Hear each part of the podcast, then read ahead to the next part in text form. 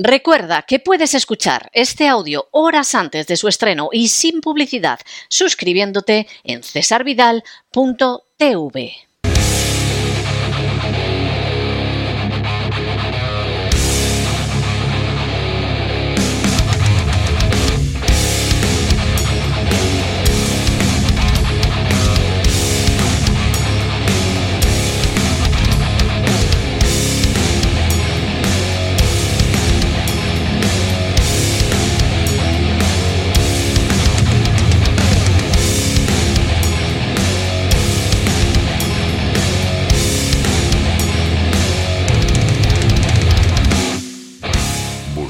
el Cao con César Vidal y Gustavo Vidal.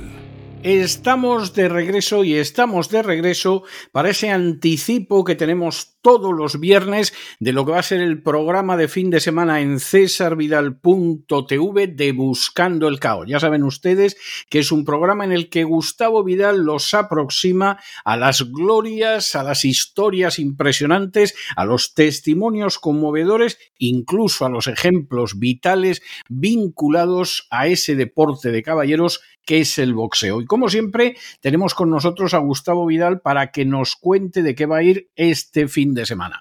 Muy buenas noches, Gustavo. ¿Por dónde nos vas a llevar este fin de semana? Muy buenas noches. Pues vamos a ir anticipando la velada de mañana porque se la vamos a dedicar a un pugil argentino formidable que se le consideró el mejor de la década, al menos en Argentina, como fue Santos Laciar, en concreto Santos Benigno Laciar, conocido o apodado El Falucho, un púgil de Huinca Renancó, de la provincia de Córdoba, un argentino nacido el 31 de enero de 1959.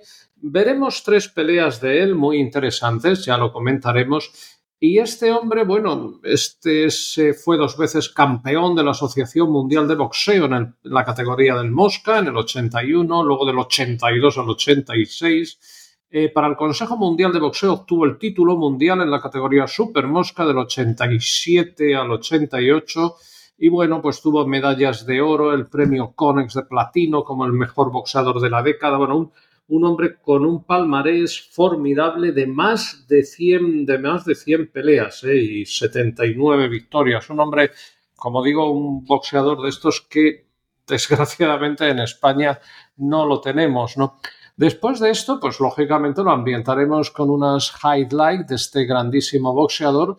La gente pues, pues se dará cuenta de, cómo lo hacía y qué bien lo hacía. Y entraremos en las efemérides. Una de las efemérides que nos va a tocar especialmente eh, fue en Leganés y fue de locura, literal, no por el manicomio, sino porque un 29 de enero de 1999, un boxeador de Vallecas, eh, enclavado en Parla, Javier Castillejo, derrota a Kate Mullix por puntos en 12 asaltos y se proclama campeón del mundo del peso super welter versión Consejo Mundial de Boxeo. Lo de Castillejo es, bueno, eh, le dedicamos un par de programas en su momento y eso sí que es el triunfo de la voluntad, porque es un hombre que había sido campeón de Europa, había aspirado al título del mundo, que no había podido ser, con básquet, que era un auténtico animal, pero hizo un gran papel.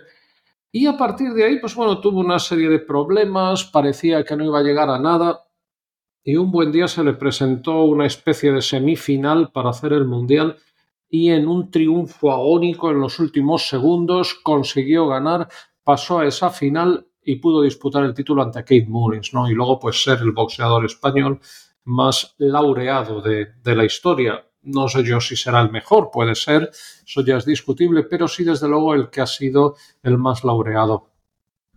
Y esto ocurriría, como decimos, en Leganés el 29 de enero de 1999. Otra efemérides muy bonita sería la ocurrida el 1 de febrero del 65 en Nueva York entre Floyd Patterson y George Shuvalo, una pelea sin título, la más millonaria de la historia de las peleas sin título, y hablaremos un poquito de ellas.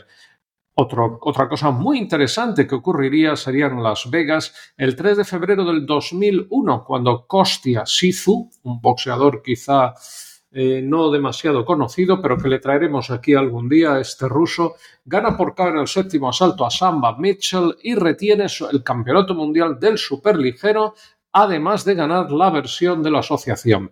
Esto será muy, muy interesante.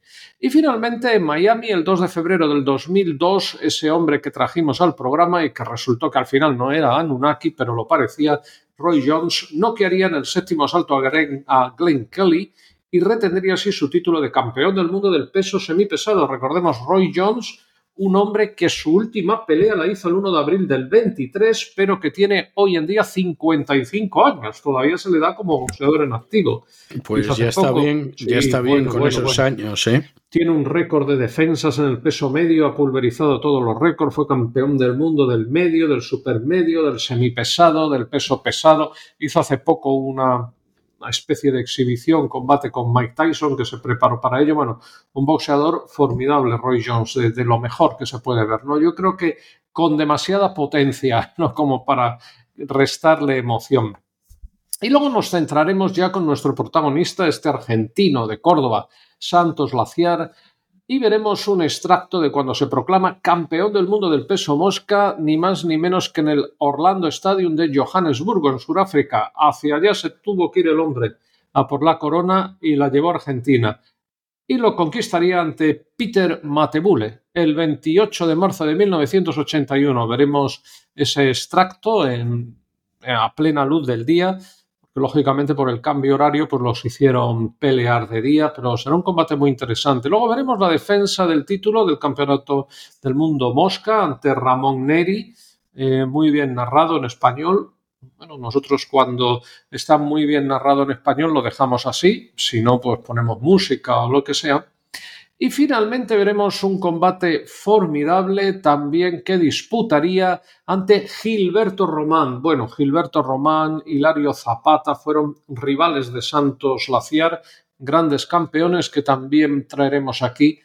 Y aquí conquista el título de la División Superior, Super Mosca, como dijimos, ante el gran Gilberto Román, también digno de algún programa.